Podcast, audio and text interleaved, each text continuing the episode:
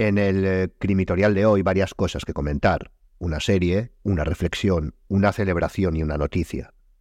La primera, una posible recomendación para ver de manera ociosa, pero que nos lleva a hacernos la pregunta que encabeza el título. ¿Por qué nos atraen tanto las películas y las series de asesinos seriales? La segunda, la celebración del Día del Criminólogo, porque sí, también existe. Y la noticia, basada en un artículo científico que desmiente algo que nos han dicho siempre, pero que tiene especial trascendencia para los criminólogos y para los que trabajen de una manera u otra con la violencia. Bienvenido a Zona Criminal.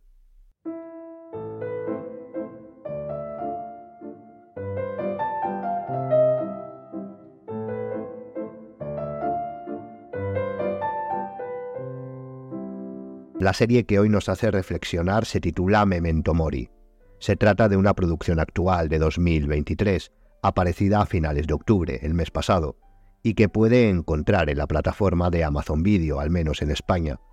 La serie trata, sin querer hacer ningún spoiler, de un asesino en serie y de la persecución e investigación por parte de una unidad de la Policía Nacional, centrada en el inspector de la misma, con la ayuda de un colaborador, de un psicólogo criminalista, como él mismo se define. Hasta aquí la descripción del hilo de la serie. Nada desconocida, me refiero a la trama para los amantes del género. Para un lego en la materia, en cuanto a cine y series como yo, sin duda, lo mejor es la interpretación de los actores. Tras la primera temporada, me hice una pregunta, tras ver la primera temporada. Me cuestioné ¿Por qué atrae tanto, sobre todo a personas de otros ámbitos, las películas y series sobre asesinos eh, seriales, valga la redundancia? Y tras pensarlo, me di cuenta de que las más exitosas tenían algo en común respecto al personaje central, al asesino, y era la falta de equidistancia y normalidad en sus personalidades. Siempre son tipologías extremas, excéntricas, en donde la desviación de todo matiz de su personalidad es la norma, y esto la radicalidad, aunque se nieve, siempre atrae. El pensar que la investigación de un crimen como el asesinato, y más el serial, es eh, enfrentarse a un sujeto que destaca en todas las áreas de una manera extrema y aún así la inteligencia del bien triunfa, es un pensamiento romántico que vende. Y oye, la industria está para eso, y si encima es entretenido, pues mejor pero ya hemos hablado a lo largo del podcast, en varios programas, que la realidad es bien diferente. No, no hay evidencia de que este tipo de victimario, el asesino en serie, sea en ningún parámetro excepcional. Puede, a modo individual, destacar, igual que cualquiera en algún ámbito, pero ya está. La conclusión es la que comentamos. Este tipo de series o películas gustan por la radicalidad, el extremismo de toda la personalidad del asesino. Otra cosa distinta es por qué atraen o por qué son atrayentes estos extremos. Por romanticismo, por una vida aburrida, esto ya a cada uno que responda. Nosotros, además de la reflexión, si te gustan este tipo de series, te recomendamos Memento Mori.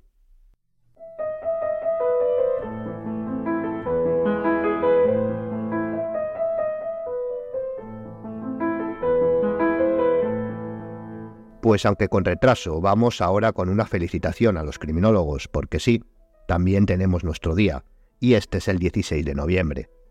Aunque como todo, su establecimiento tiene una localización geográfica y temporal concreta, y ésta se sitúa en México, aunque se ha trasladado, generalizado, e incluso podríamos decir universalizado, como debe ser, a pesar de que se considera Día Nacional. Aquí también lo hacemos nuestro. La fecha, el 16 de noviembre, corresponde con el fallecimiento de uno de los criminólogos más prestigiosos y reconocidos del país, el doctor Quiroz Cuarón, fundador de la Sociedad Mexicana de Criminología en 1974. El 16 de noviembre de 1978, dando clase en la Facultad de Derecho de la Universidad Autónoma de México, el doctor Quiroz falleció a causa de un infarto de miocardio. Desde entonces, el 16 de noviembre es el Día de los Criminólogos, rindiendo el homenaje al más conocido y más prestigioso de los profesionales mexicanos. Así que a todos los criminólogos, en especial a los mexicanos, felicidades.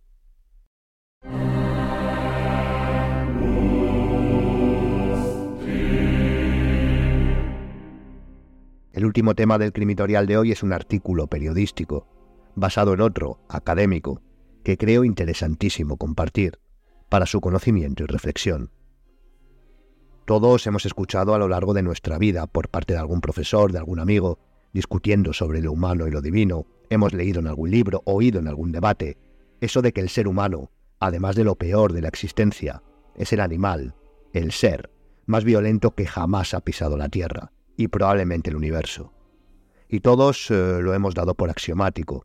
Era así. Somos los más agresivos, los más violentos de todas las especies. Pero parece que una vez más, la influencia de muchas cosas que no son ciencia nos han vuelto a pasar por encima, nos han vuelto a engañar. Y es que según un estudio publicado en la revista Nature, y como titula el artículo que referenciamos vía Voz Populi, no somos una especie violenta. El paper, titulado Las raíces filogenéticas de la violencia letal humana, compara especies de mamíferos en distintas variables que explican la violencia e indican que no somos ni más ni menos violentos que los demás, congéneres o no.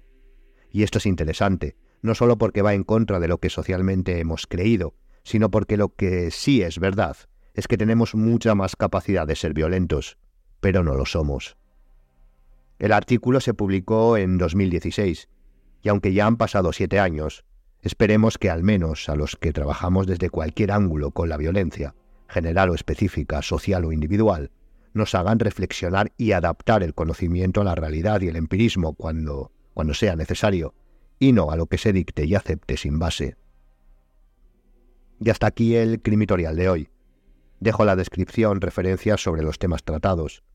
Te animo a seguirnos en nuestras redes sociales, tanto del podcast como del Instituto Europeo de Ciencias Forenses y Seguridad. Gracias por escucharme y hasta la siguiente, Zona Criminal.